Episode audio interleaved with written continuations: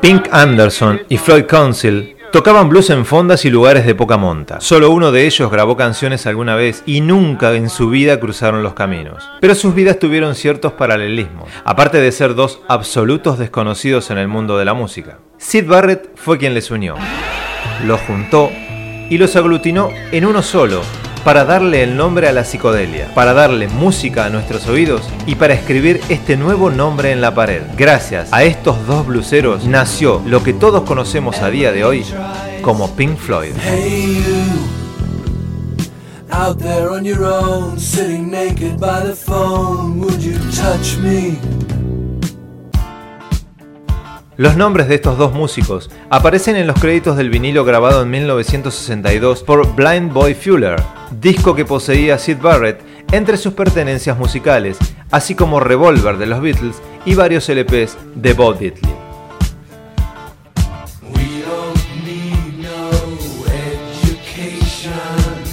Estamos en el año 1964 y la futura Pink Floyd se está gestando y nace con el nombre de Sigma Six. El movimiento underground fue conociendo y agrandando el fenómeno Pink Floyd gradualmente, pero de forma consistente.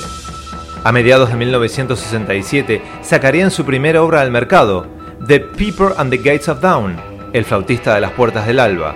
El nombre del LP está extraído del séptimo capítulo del clásico de literatura infantil británica, escrito por Kenneth Graham, El viento en los sauces, un libro de fábulas en el que los personajes, todos ellos animales, parodian a la raza humana con sus virtudes y sus bajezas. Letras surrealistas, efectos de ecos de cinta y el uso de la mejor tecnología posible en la época daban a la banda un aura de intelectualidad poco comunes en el circuito. Su personalidad iba tomando forma.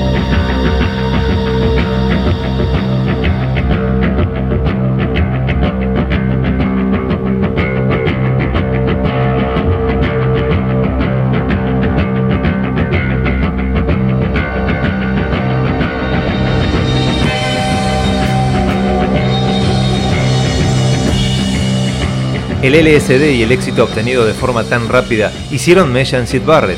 Su conducta se volvió errática, se perdían los ensayos y su concentración se evaporaba en las presentaciones en vivo, por lo que la banda optó por traer un nuevo guitarrista al grupo. Primero, pensaron en Jeff Beck, pero su estilo distaba mucho de lo que pretendían artísticamente, por lo que abrieron la puerta al señor David Gilmour, uno de los guitarristas más creativos de la historia del rock.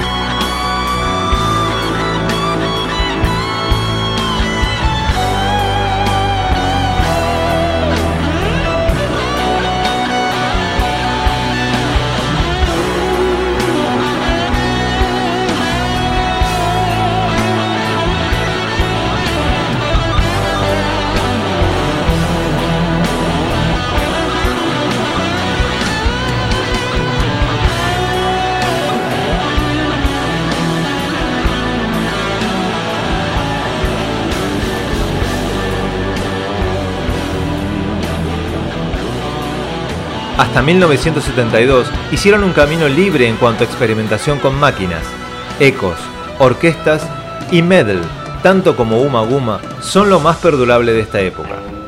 Uma Guma significa relación sexual en la jerga utilizada por los estudiantes de la Universidad de Cambridge.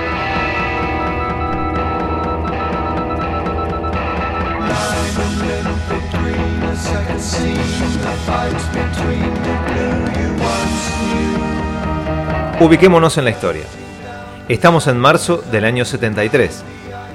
En Estados Unidos, Aerosmith editaban su álbum debut. En Hawái, Elvis Presley realiza un concierto que sería el primero emitido vía satélite a todo el planeta, consiguiendo récord de audiencia global. En Medio Oriente, las fuerzas militares israelíes derriban un avión de vuelos comerciales por la sospecha de que el vuelo de la Liban Arab Airlines es un avión enemigo. Mueren 113 personas y el primer ministro israelí admite que fue un error de apreciación, pagando solamente una indemnización a los familiares de las víctimas. En Nueva York se inauguran las Torres Gemelas y sale a la venta El lado oscuro de la luna. Fue el salto creativo a la fama. Se desperezaron un poco de la psicodelia y fueron encontrando el potencial propio de cada integrante para plasmarlo en su obra fundamental. Permanecieron en los primeros 200 puestos de ventas de la Billboard hasta el año 1988. Aún a día de hoy, este disco se continúa vendiendo. Se estima que una de cada 14 personas menores de 50 años posee el disco o tiene alguna copia del mismo en todo el planeta Tierra.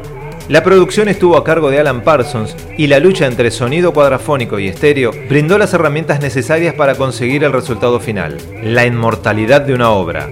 El Sgt. Pepper de Pink Floyd había visto definitivamente la luz.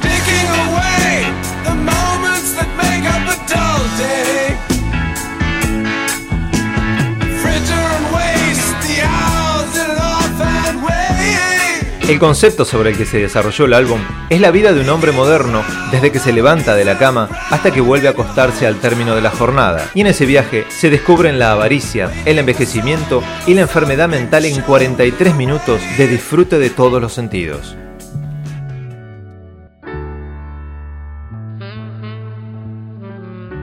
El diseño de la tapa es un prisma donde se ven todos los colores, que al atravesarlo se funden en el blanco puro y limpio. También resumen el concepto del sonido limpio que se consiguió en el álbum desde la perspectiva de la cantidad de capas superpuestas y la limpieza del producto final. En resumen, muy cerca de ser la mejor tapa de la historia de la música. 100% Pink Floyd.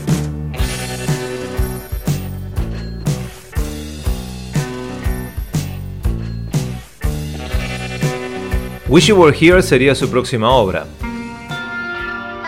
consagrada casi exclusivamente a Sid Barrett, ese diamante loco que fue uno de los creadores de Pink Floyd, quien sabiendo que la banda se metía en los estudios de Abbey Road, se presentó allí de forma imprevista con abundante sobrepeso, la cabeza y las cejas afeitadas y con una bolsa de plástico entre sus manos, justo en el momento donde empezaban las remezclas de la que sería la obra que lo recordaría a Sid por toda la eternidad.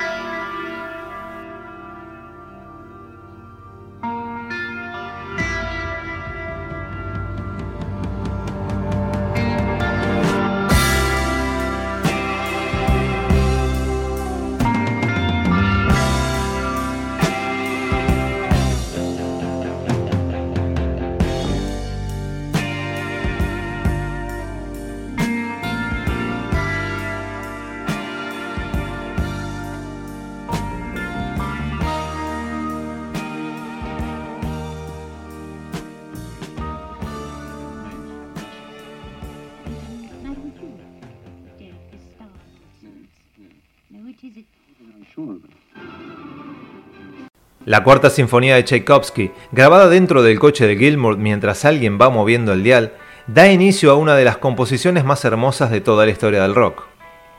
Hablamos, ya lo saben, de Wish You Were Here.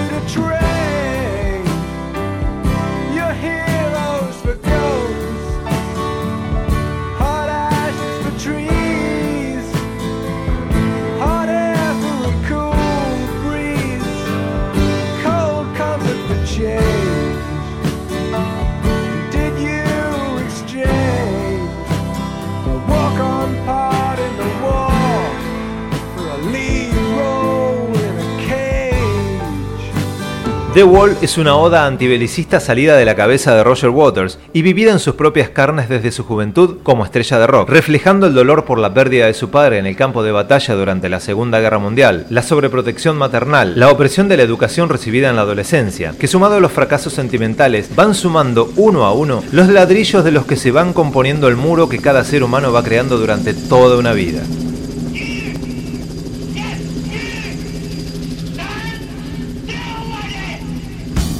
Si el lado oscuro de la luna fue su Sgt. Pepper, esta obra sería traspasar esos límites.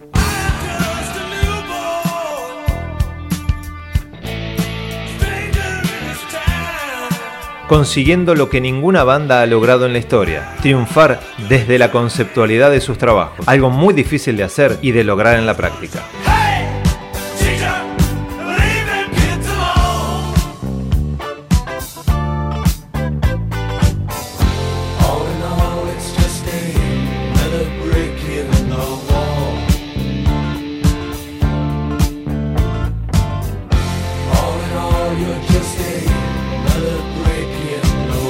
Luego vendría The Final Cut, con la guerra de Malvinas y la crisis del gobierno de Margaret Thatcher como leitmotiv del disco. Obra en la que Roger Waters emprendería su camino en solitario y el resto de la banda ganaría en el plano legal en contra del deseo de Waters el derecho de utilizar el nombre del grupo para próximas obras a grabar. Así arribamos a un momentáneo lapso de razón, marcado por las disputas legales contra Roger, que no quería que la banda usase el nombre Pink Floyd, confrontación que se resolvió en tribunales a favor de la banda y con Roger teniendo los derechos de la obra de The Wall como absolutamente propia. La gira de presentación se transformó en la más exitosa de la época y derivó en un disco en vivo que fue el primero emitido en el espacio exterior gracias a los astronautas de la Soyuz TM-7, que salió a la venta el 2 de noviembre del 88 bajo el exquisito nombre de El delicado sonido del trueno. Álbum doble que contiene un compendio de la obra de Pink Floyd a través del tiempo y casi por completo el disco anterior. Un momentáneo lapso de razón.